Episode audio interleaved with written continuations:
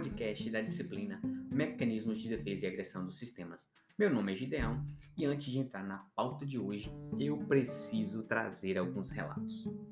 Muita gente, ao ver essa chamada, talvez pense logo: Ah, meu gato não pode caçar é cobra. E isso me faz lembrar da época em que eu era aluno de doutorado na Universidade Federal Rural do Rio de Janeiro.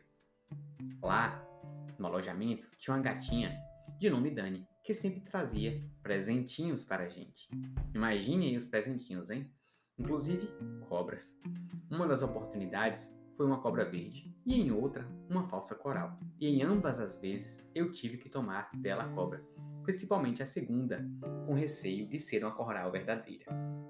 A verdade, minha gente, é que as pessoas possuem medos diversos.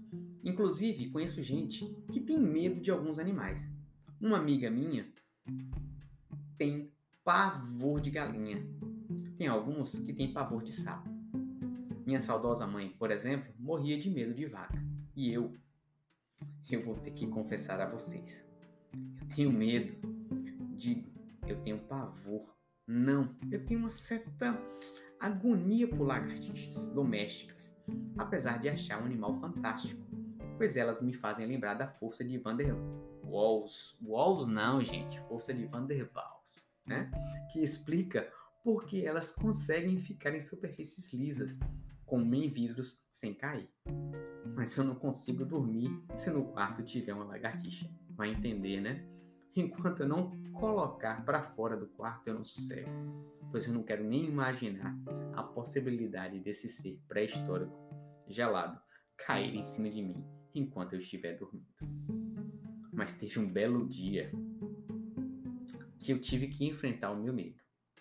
Eu peguei uma lagartixa na mão e vocês não vão acreditar por quê. Aqui em casa nós temos três gatos, que são meus filhos, né? O primogênito, que se chama Lagardinho, vocês já ouviram o relato dele no primeiro episódio. Temos também o Beto Falcão, que pelo nome vocês vão logo perceber que tem gente noveleira no pedaço e a minha caçulinha dona, que é o meu xodó. Todos eles adotados e muito amados por todos nós. Mas um belo dia de madrugada, um deles estava em estado de caça e eu sabia que tinha algo, só não sabia o que era. Imaginei ser uma barata e fui lá conferir.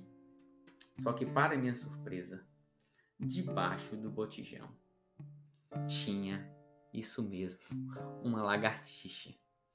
E eu tive que enfrentar o meu medo e pegar a dita cuja na mão.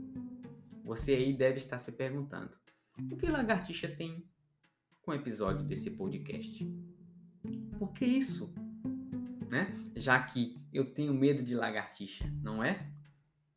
Eu fiz tudo isso, minha gente, porque a lagartixa pode transmitir aos felinos uma doença chamada platinossomose que pode levar gatos a óbito. Muita gente poderia ver a mesma situação e pensar assim: ah, é da natureza do bichinho, vou deixá-lo caçar. E isso me traz à memória uma frase atribuída a John Lennon que diz o seguinte: A ignorância é uma espécie de bênção. Se você não sabe, não existe dor. Como eu sabia dessa possibilidade, eu tive que enfrentar a minha dor. Talvez você aí não saiba disso e esteja assim colocando seu gato em risco ao deixar ele caçar lagartixas.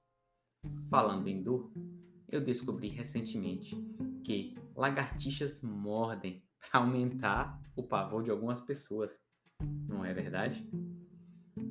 E aí, minha gente, né? Você deve estar ouvindo aí do outro lado e também concordando comigo. Calma, eu também tenho medo de lagartixa. Tenho certeza que ninguém quer perder o seu gatinho. Então, eu darei aqui algumas dicas importantes caso seu gato tenha esse hábito. Então, o parasita em questão, que pode acometer seu gato ao caçar lagartixas, pertence ao gênero Platinosoma. Há relatos na literatura né, de Platinosoma fastosum, Platinosoma illicens, Platinosoma consino, como parasitos das vias biliares de gatos domésticos. E, portanto, acredita-se que as três espécies citadas anteriormente são consideradas sinonímias. Então, os locais de infecção são fígado e ductos biliares. E o ciclo consiste de ovos que são eliminados com as fezes dos hospedeiros são ingeridos por caramujos terrestres.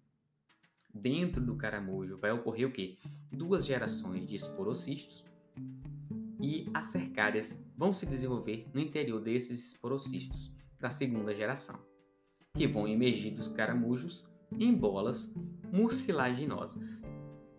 O segundo hospedeiro intermediário é um crustáceo decápode ou lacertídeo que ingere os esporocistos com cercárias, as quais evoluem para metacercárias nos ductos biliares. E os felídeos, no caso os gatinhos, né, adquirem o parasitismo ao ingerir os répteis ou anfíbios parasitados.